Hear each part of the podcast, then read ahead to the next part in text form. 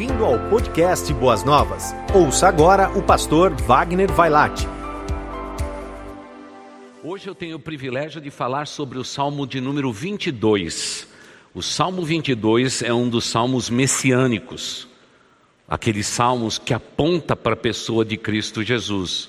E eu vou fazer questão, mesmo assentados como estamos, de fazermos a leitura do salmo todo.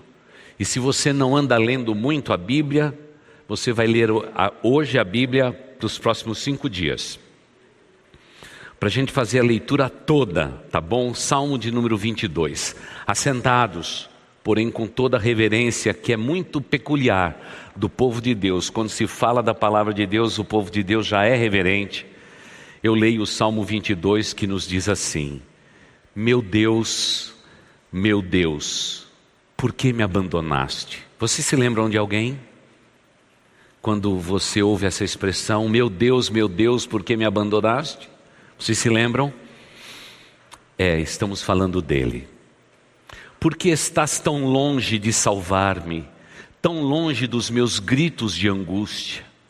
Meu Deus, eu clamo de dia, mas não respondes, de noite e não recebo alívio. Tu, porém, És o santo, és rei, és o louvor de Israel. Em ti, os nossos antepassados puseram a sua confiança e confiaram, e os livraste. Clamaram a ti e foram libertos. Em ti confiaram e não se decepcionaram. Mas sou verme e não homem motivo de zombaria e objeto de desprezo do povo. Caçoam de mim todos os que me veem, balançando a cabeça, lançam insultos contra mim, dizendo: Recorra ao Senhor, que o Senhor o liberte, que ele o livre, já que lhes quer bem. Contudo, tu mesmo me tiraste do ventre, deste-me segurança junto ao seio de minha mãe. Desde que nasci fui entregue a ti. Desde o ventre materno és o meu Deus. Não fiques distantes de mim, pois a angústia está perto e não há ninguém que me socorra. Muitos touros me cercam, sim, rodeiam-me os poderosos de Bazã, como leão voraz, rugindo, escarnecendo a hora a, boca contra mim, como águia me como água, como água me derramarei, e todos os meus ossos estão desconjuntados. Meu coração se tornou como a cera ou como cera, derreteu-se no meu íntimo. Meu vigor secou-se como um caco de barro, e a minha língua gruda no céu da boca. Deixaste-me no pó à beira da morte. Cães me rodeiam, um bando de homens maus me cercou, perfuraram as minhas mãos e os meus pés. Posso contar todos os meus ossos, mas eles me encararam com desprezo, dividiram as minhas roupas entre si e tiraram sorte pelas minhas vestes. Tu, porém, Senhor, não fiques distante Ó minha força, vem logo em meu socorro, livra-me da espada, livra a minha vida de ataque dos cães. Salva-me da boca dos leões e dos chifres dos bois selvagens. E tu me respondestes: Proclamarei o teu nome a meus irmãos, na assembleia te louvarei. Louvem-no vocês que temem o Senhor, glorifiquem-no Todos vocês, descendentes de Jacó, tremam diante dele, todos vocês, descendentes de Israel, pois não menosprezou, nem repudiou o sofrimento do aflito, não escondeu dele o rosto, mas ouviu o seu grito de socorro. De ti vem o tema do meu louvor, na grande assembleia, na presença dos que os, os te temem cumprirei os meus votos. Os pobres comerão até ficarem satisfeitos.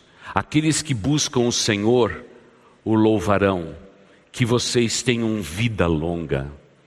Todos os confins da terra se lembrarão e se voltarão para o Senhor, e todas as famílias das nações se prostrarão diante dele, pois do Senhor é o reino, ele governa as nações.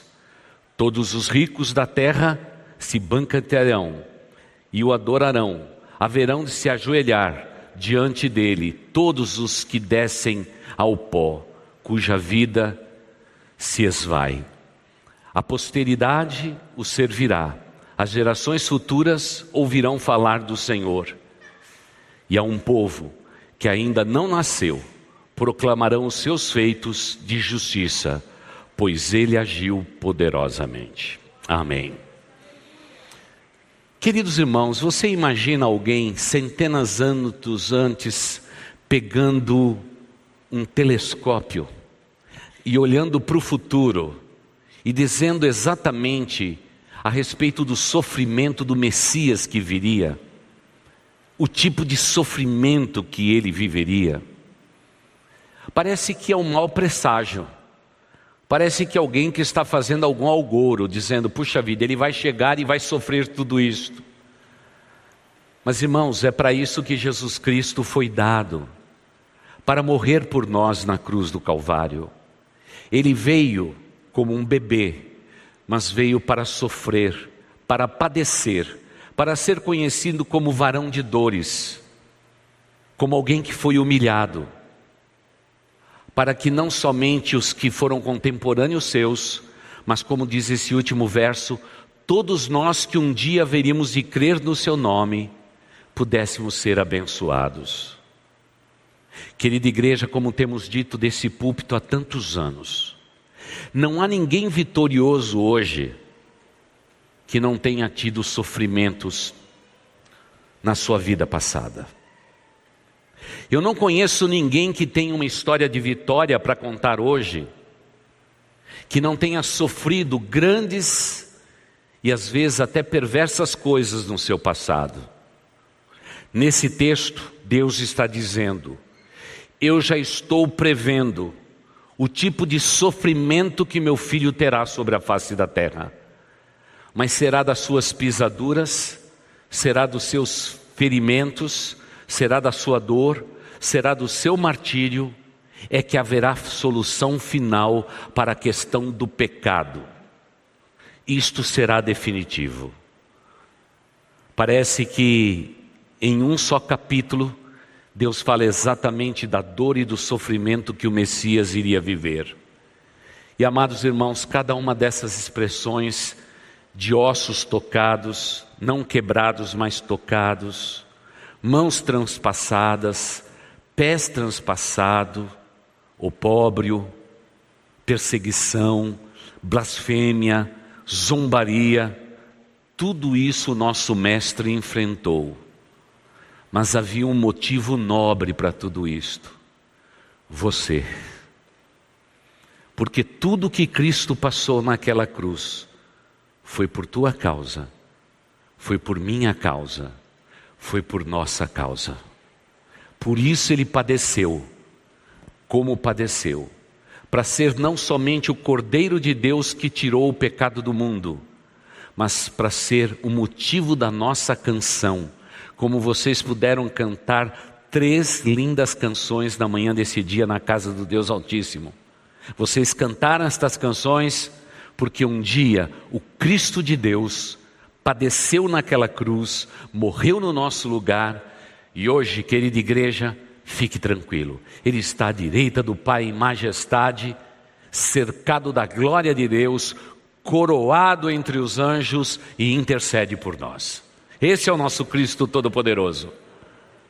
Mas lembre-se sempre disto: na história vitoriosa de cada um de nós, há sempre um passado de dores, de lutas na nossa vida.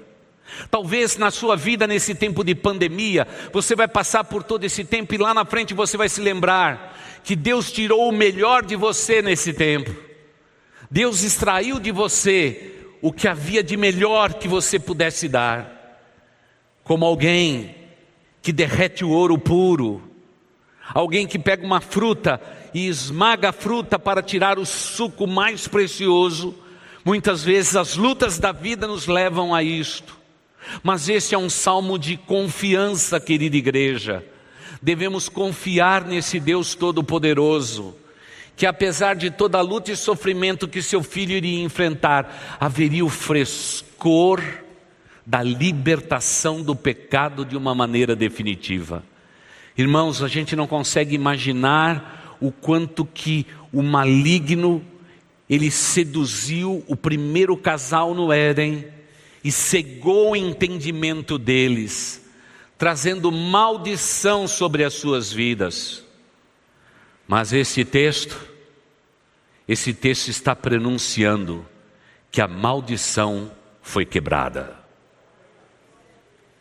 E que o Cristo de Deus em um ato de justificação e de substituição, ele morreria pelo pecado de todos e consertaria a história. A história está consertada, igreja.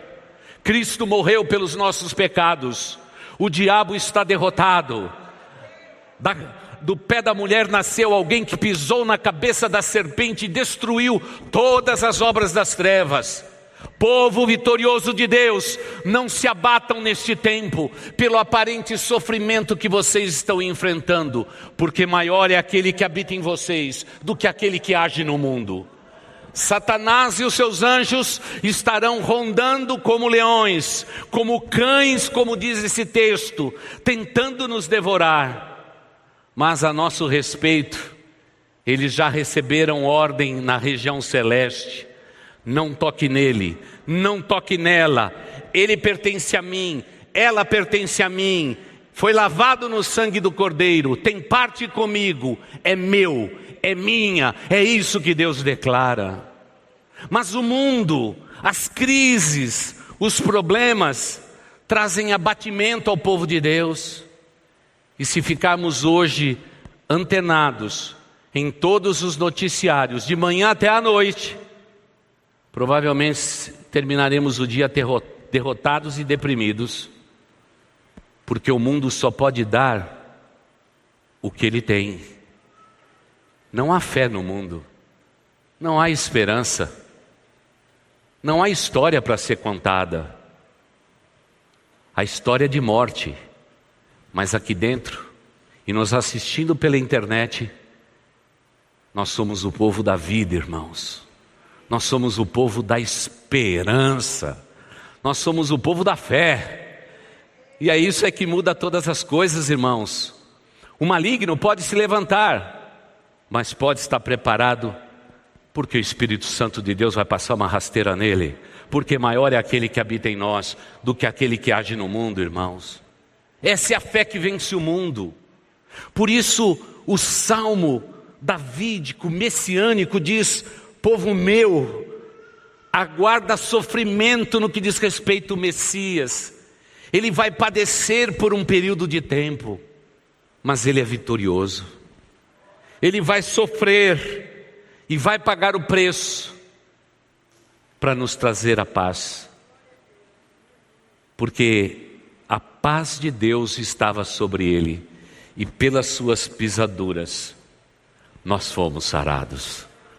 Essa é a alegria do nosso coração, amada igreja. E por favor, não se deixe abater. Não passe esse pessimismo para os seus filhos e para as suas descendências. Compartilhe com eles as histórias da Bíblia e diga o quanto que Deus tem sido vitorioso de geração em geração, porque esse é o nosso Deus. E naturalmente, o texto bíblico, o texto profético, ele, ele é ardoroso, falando de detalhes tão pequenos a respeito do sofrimento do Messias. Me parece que o Salmo de número 22 é uma das evidências mais lindas a respeito de que Cristo Jesus viria a este mundo para ser o nosso Salvador. Tanto é que Jesus Cristo, em quatro frases, repete transliteralmente o Salmo 22. Ele faz isso exatamente para cumprir a ligação tão linda que existe daquele fio de ouro que começa lá no Éden e vai até o Apocalipse. Esse fio de ouro que percorre toda a Bíblia é o Senhor Jesus Cristo. Lindo e maravilhoso. Quando eu olho o Salmo 22, eu vejo o sofrimento profético do Messias. Irmãos, se Cristo padeceu e sofreu, você acha que nós não devemos algumas vezes da nossa vida sofrer e padecer? Porque não importa apenas reinarmos com Cristo, nós também padecemos. Ô oh, irmãos, ontem mesmo, quando eu pude ver ali no templo antigo, a querida irmã Beth, deitada naquele caixão, a gente sofre, irmãos. É uma história que foi interrompida. Que dor foi aquela? Que tristeza. No nosso país, 200 mil pessoas, mais de 200 mil pessoas, tiveram suas histórias interrompidas. Pais que não puderam abraçar os seus filhos, filhos que não puderam abraçar os seus pais. Que tempo é esse que nós estamos vivendo, igreja? Uma genuína guerra, uma guerra com muitas perdas. Estamos sepultando os nossos mortos e, infelizmente, a distância, irmãos. Ontem, por causa da causa mortes da irmã Beth, ainda pudemos tê-la por algumas horas ali naquele lugar. Mas a maioria de hoje, daqueles que morrem acometidos dessa doença, o coronavírus, eles simplesmente são sepultados rapidamente, as histórias terminam mais rapidamente não há oportunidade de abraços. Tudo passa muito rápido. É um tempo muito dolorido. Parece que sofrimento combinou com Cristo Jesus. Mas infelizmente, às vezes, não somente nos gloriamos em Cristo, mas padecemos por Cristo. Mas irmãos, não vamos nos abater. O sofrimento humano nos lembra que somos frágeis. Todos nós somos frágeis. A nossa vida é passageira. Por isso, o que fica de mais precioso para todos nós é uma só coisa: é a fé que nós temos no nosso Deus Todo-Poderoso. É isso que se mantém acima de tudo, acima de todos. É a fé que nós temos no nosso Deus Todo-Poderoso. Me parece que os versículos de 9 a 13 lembra da fragilidade do Messias e lembra que também somos frágeis. Eu sei que muitos de nós somos fortes. E eu durante muitos anos da minha vida fui muito forte também. Eu achei que um tempo da minha vida que eu seria invencível, alto, forte, quase chegando a pesar três dígitos. Eu era muito forte. Podia todas as coisas. Queria dormir pouco, queria vencer a todo custo a vida, mas os anos vão se passando, e se você não encontra a fragilidade logo, com o tempo passando, a fragilidade chega. E quando a gente chega no tempo da fragilidade, sabe o que acontece conosco? A casa tem que estar arrumada, irmãos tudo tem que estar em ordem. Deus nos dá robustez durante tantos anos para que possamos colocar a casa em ordem, para que possamos ter o nosso lar em ordem. O seu lar está em ordem? Ou o seu lar está desarrumado? Deus usa a força do nosso braço para que a gente coloque todas as coisas no seu devido eixo para que quando chegar o tempo da fragilidade, tudo esteja certo, tudo esteja no seu lugar, como alguém que combate o bom combate. E vai concluindo etapa por etapa tudo aquilo que tem vivido na sua vida e na sua descendência. Temos que colocar em ordem a nossa vida. Jovem, você não será jovem para sempre. Os dias da velhice chegarão. E serão exatamente nesses dias é que a tua fragilidade vai apontar para a fonte da tua força, porque a nossa força vem do Senhor.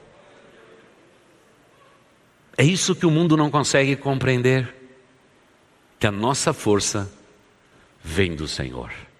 Como gosto de dizer, se eu não tenho mais força para correr, eu vou andar. Se eu não tenho força para andar, eu vou caminhar. Um cristão, se não puder mais caminhar, ele se arrasta. Mas não entregamos o ponto até o dia final, irmãos. Estaremos sempre prontos, sempre firmes. Esse é o povo de Deus. E irmãos, me permita dizer, infelizmente, como pastor, ao longo desses mais de 40 anos de ministério, eu tenho sepultado muitos irmãos. Irmãos, me permita dizer, se é que eu posso dizer que a gente tem orgulho, Deus sabe da proporção do meu orgulho, mas eu tenho orgulho do povo de Deus. Porque na hora da fragilidade da sepultura, eles estão prontos, rindo da morte, é inacreditável.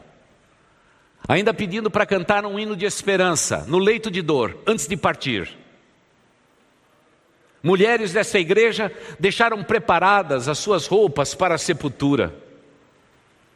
E um envelope de dízimo separado dizendo que se eu morrer entre uma contribuição e outra, pastor, nessa gaveta tem o meu dízimo. Quero ser fiel até a morte.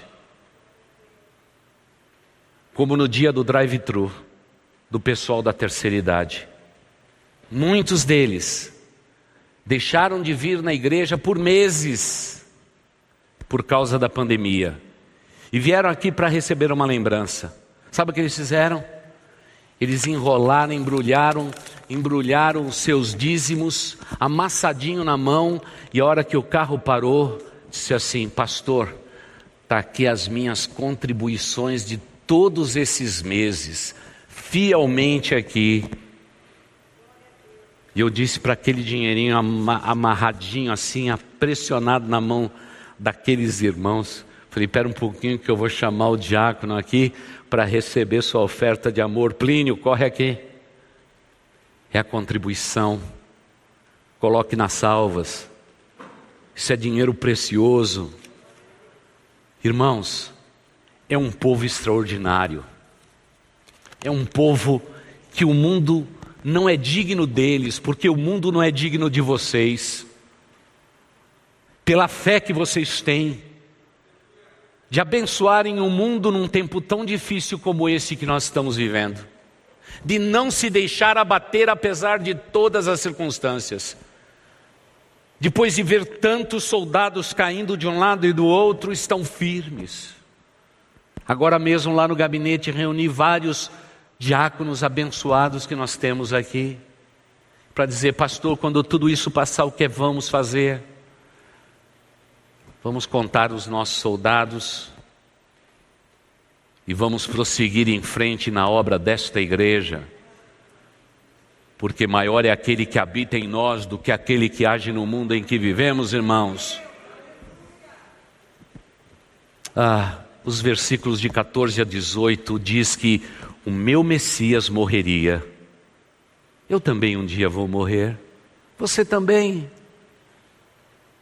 mas nos dias que Deus nos dá sobre a terra, que possamos deixar o bom perfume de Cristo por onde passarmos. Por favor, não deixe nada pendente na tua vida. Nada pendente. Não deixe ninguém te odiando. Se alguma sociedade deu errada e disto saiu dor, tristeza, amarguras, ressentimentos, Perdoe tudo isto, passe a régua na sua vida e esteja pronto, da mesma forma como Cristo deixou tudo pronto para a sua partida. E querida igreja, não nos enganemos.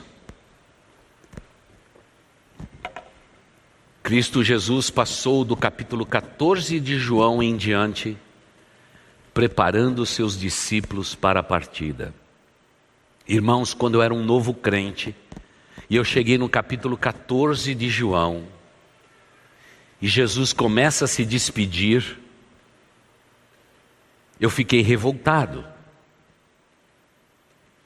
Porque para mim o livro de João estava na metade ainda, eu ganhei um evangelho de João. Eu peguei aquele pequeno evangelho de João e abri no meio e olhei de um lado, olhei do outro e disse: Espera um pouco. Senhor Jesus, eu nem te conheci, o Senhor já está se despedindo. Eu mal te conheço e você já está me deixando. Mas foi isso. Talvez estivesse ainda encoberto aos olhos dos discípulos. Mas Jesus Cristo, tempos antes, já preparou tudo deixou a casa em ordem. Porque, irmãos, somos frágeis. E se tivermos que partir, tudo está pronto. Ele dá ordem estrita aos seus discípulos. Ele prepara os seus discípulos e diz: Voltemos para Jerusalém. E aí, quando pela primeira vez os meus olhos leram essa expressão, voltemos a Jerusalém, eu disse: Jesus está querendo morrer. Ele tinha acabado de sair de lá, enxotado. Voltemos a Jerusalém. É porque Jesus Cristo sabia que ele deveria morrer para que uma grande salvação fosse derramada sobre toda a humanidade.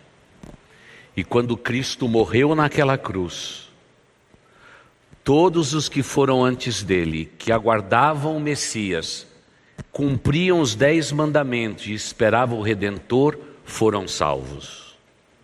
Todos os contemporâneos de Cristo puderam receber e ver diante dos seus olhos tamanha salvação. Mas Jesus Cristo não deixou de mencionar no Salmo 22: Eu morro aqui, mas todos aqueles que haverão de vir sobre a face da terra alcançarão salvação. Alcançarão salvação. Essa é a obra redentora de Cristo, revelada na morte do Messias. Mas mesmo assim, os versículos de 19 a 31 contêm o rogo da humanidade do Messias. O Messias pede socorro. Agora vamos deixar bem claro uma coisa aqui, amada igreja. Quando o nosso Cristo Todo-Poderoso, Ele diz assim: Afasta de mim este cálice. Senhor Deus, eu não quero tomar este cálice, eu não quero tomar.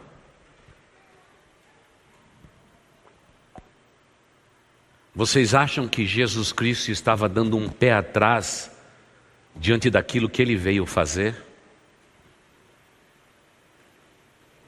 Não. O fato de Jesus Cristo ter transpirado sangue fala a respeito da intensidade do sofrimento de Cristo, igreja. Mas em nenhum momento Cristo voltou atrás. Pelo contrário, obstinadamente foi até a morte morte de cruz. Então, pastor, por que o pedido de socorro? E aí eu quero repetir aquilo que a gente sempre fala na Páscoa. E que muitas vezes é custoso para um cristão entender. Nós não entendemos nas regiões celestes o que aconteceu naquele momento. Irmãos, no momento em que Cristo tem que morrer pelos nossos pecados naquela cruz, vai haver uma ruptura na Trindade Divina.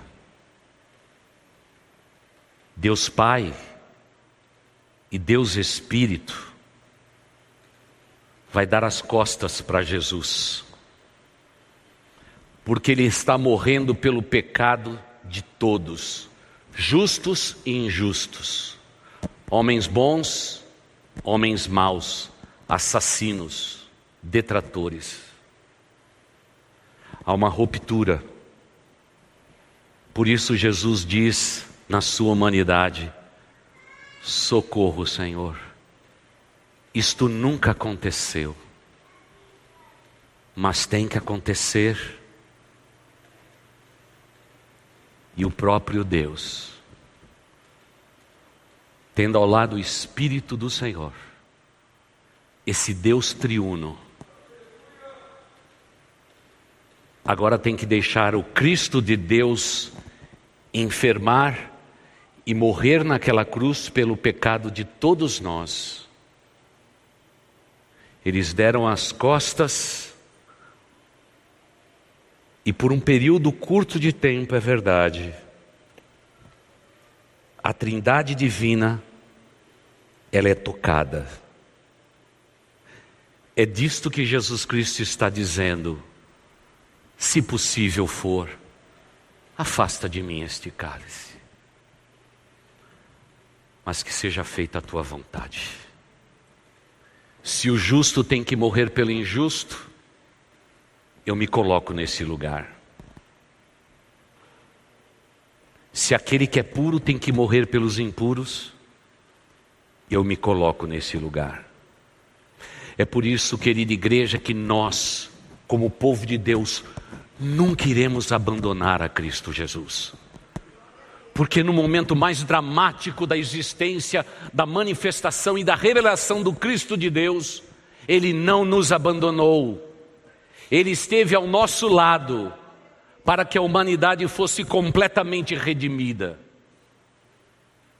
Não, Senhor Jesus Cristo, nunca te deixaremos, nunca te abandonaremos aconteça o que acontecer.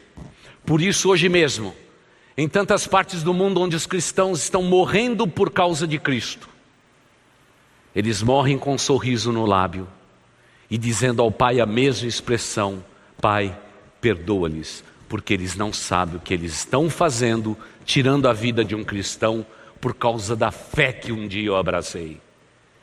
Eles estão morrendo de maneira resoluta. Que povo é esse? Que igreja é essa? Que cidadania é essa? Que povo é esse? Eu sei quem eles são, porque eu também sou um deles. É povo de Deus, irmãos. Muitas vezes a sua fé pode ser pequenina, de você talvez nos seus cálculos humanos dizer: Eu não sei se eu consigo sofrer por amor a Jesus Cristo.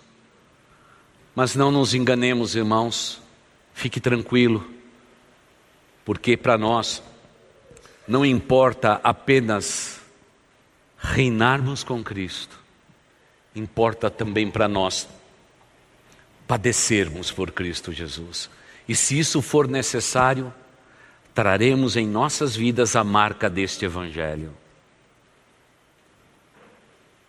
O texto bíblico em Hebreus. Eu quero parafraseá-lo para concluir. Ele vai dizer assim: Esse povo é, é um povo tão extraordinário que o mundo não foi digno desse povo. Muitos deles foram cortados ao meio, decapitados, queimados vivos jogados na arena para serem devorados por feras. Mas a respeito destes, o mundo não é digno deles. E por que não? Porque estes homens e essas mulheres não vivem por aquilo que se vê. Eles vivem uma vida sobrenatural. Eles estão sempre olhando aquilo que os olhos humanos não conseguem alcançar. É a fé que nós temos nesse Cristo maravilhoso, esse Cristo que veio, padeceu e morreu por nós, o Cristo que um dia me substituiu naquela cruz. E se hoje eu tenho vida, é por causa desse Cristo maravilhoso. Amada igreja, nós somos um povo extraordinário, vivendo uma época desta, difícil, onde que, que temos que fazer inscrição para alguém vir a um culto. Já na semana que vem, só pela internet. E vai nesse efeito sanfona, e a igreja vai sofrendo. Mas o que me deixa seguro é saber que nós já lemos o Salmo 22. Sofrimento faz parte da nossa vida. Mas irmãos, quando padecemos e sofremos, Deus tira de nós o melhor. O melhor.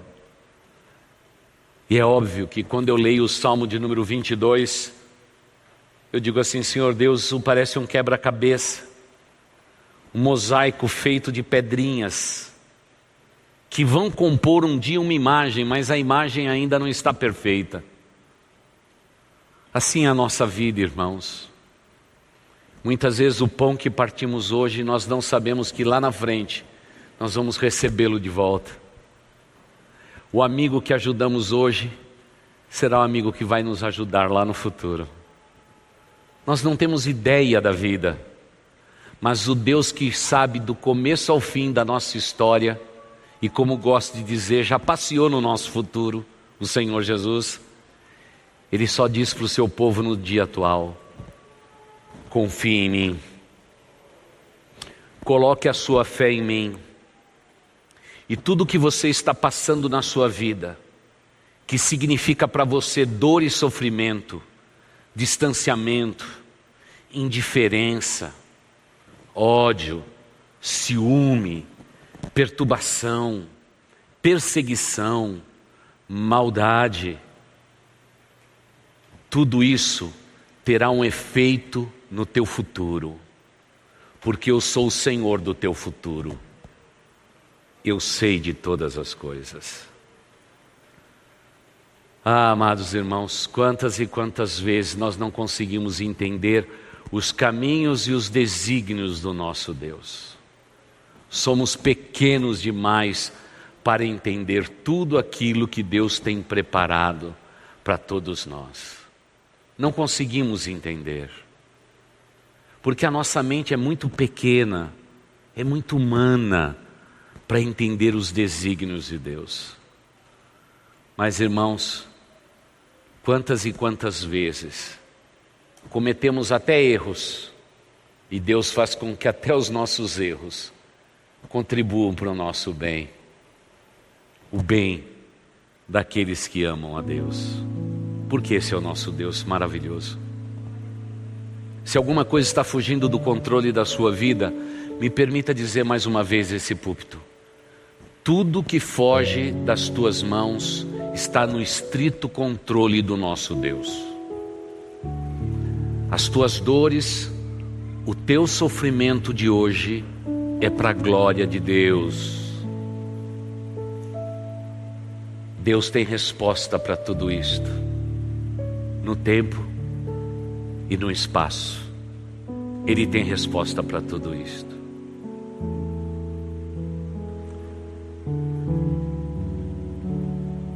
Um dia, aqui dentro dessa propriedade, houve uma pessoa que tirou a sua vida há muitos anos atrás, aqui nessa empresa. Vida difícil, vida cheia de percalços. Essa pessoa, sem ter uma fé como nós temos no nosso coração, colocou fim à sua vida. Foi um momento dramático na vida de uma família. Agora nós sabemos, não sabíamos até então. Uma pessoa cuidadosa, fazia anotação de tudo da sua vida, cada dinheiro que ganhava, cada dinheiro que emprestava, Uma pessoa perfeita. Mas infelizmente não resistiu. As dores, a tristeza, uma família dividida, derrotou aquele homem. Talvez você pergunta, pastor, o que tudo isso tem a ver com a nossa mensagem? Ah, tem tudo a ver. Um dia nós estamos aqui numa tarde, limpando esse lugar, quando tudo isso aqui era escombros. Alguém bateu na porta, nas partes dos fundos ainda, tocou a campainha e batia com força. Eu fui lá abrir. Lá estava uma senhora. E ela perguntou se ela podia entrar. Eu disse que sim.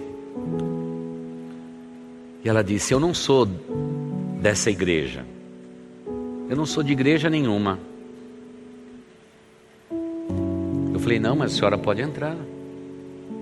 Ela disse: Eu gostaria de ver só o lugar onde meu marido trabalhou. Ela andou pelos escombros e disse: Era aqui que ele trabalhava. Ela tinha dito que ele tinha partido já. E eu respeitosamente deixei ela bem à vontade. Mas naquele mesmo instante senti um desejo muito grande de falar do amor de Deus para aquela mulher. E disse: Senhor Deus, quem sabe seja esta a primeira pessoa que vai entrar nessa propriedade e entregar a sua vida a Jesus Cristo falei a respeito do amor de Deus. Ela, tocada por aquele lugar onde ela estava, chorou ainda mais. No final de tudo aquilo, ela orou comigo, entregando o seu coração e a sua vida a Jesus.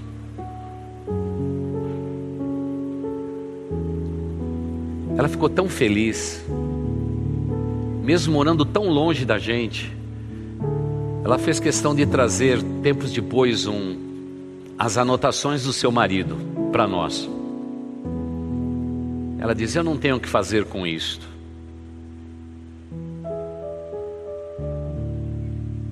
É interessante aquilo que os nossos olhos humanos não podem ver. Dias antes, bem ali onde é o Ministério Infantil, nós encontramos ali um, um gato. Eu vou explicar. Alguém dessa empresa puxou água clandestinamente da Sabesp para abastecer essa empresa. E nós tínhamos ali uma torneira que nunca parava de jorrar água. Chamamos a Sabesp, porque os irmãos sabem que nós somos extremamente idôneos. E dissemos: tem alguma coisa errada. Porque nós não temos nem água ainda aqui nessa propriedade e a água não para de rolar aqui. Eles descobriram que era uma coisa muito grande. Encanamentos grossos que vinham desde a rua para dentro da propriedade.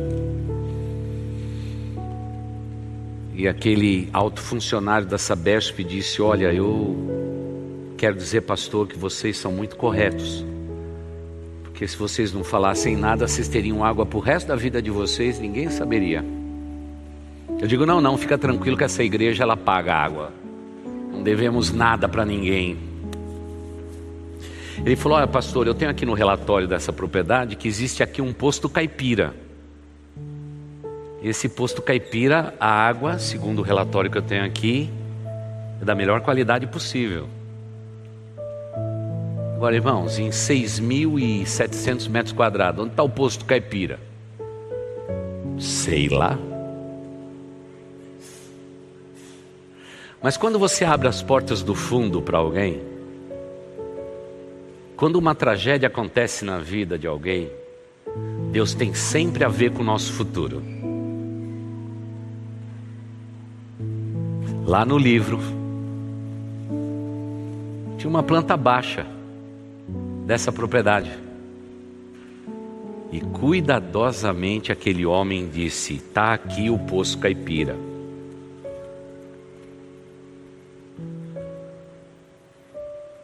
Irmão, o Poço Caipira está ali no ponto de encontro. Quando você chegar lá, você vai ver um, uma tampa enorme no chão. Não pense em tirar aquela tampa, porque aquela tampa representa alguém que perdeu uma vida, alguém que recebeu uma vida, e como uma igreja como a nossa pode ser beneficiada até hoje por tudo aquilo que alguém escavou. É bonito ver que uma igreja ela não está tirando o benefício do gato e do erro. Eu prefiro o poço caipira, brotando a sua água sem parar, há centenas de anos, naquele mesmo lugar, abastecendo uma igreja inteira. Eu só consigo ver o momento, mas eu sirvo um Deus que é dono do futuro. Onde está a sua fé, meu irmão? A sua fé está nos homens, está na força do seu braço, está na capacidade da sua intelectualidade, está na sua voz, no seu dom, no seu talento, no seu chamado. Irmãos, a nossa fé está, tem que estar firmada no Cristo de Deus é nele que está colocada a minha fé. Por isso o Salmo 22 será chamado o Salmo da confiança do cristão, hoje e para todo sempre. Amém e amém. Que Deus nos abençoe, queridos. Você ouviu o podcast Boas Novas? Que Deus te abençoe e nunca se esqueça que, em Boas Novas, a gente sempre se encontra.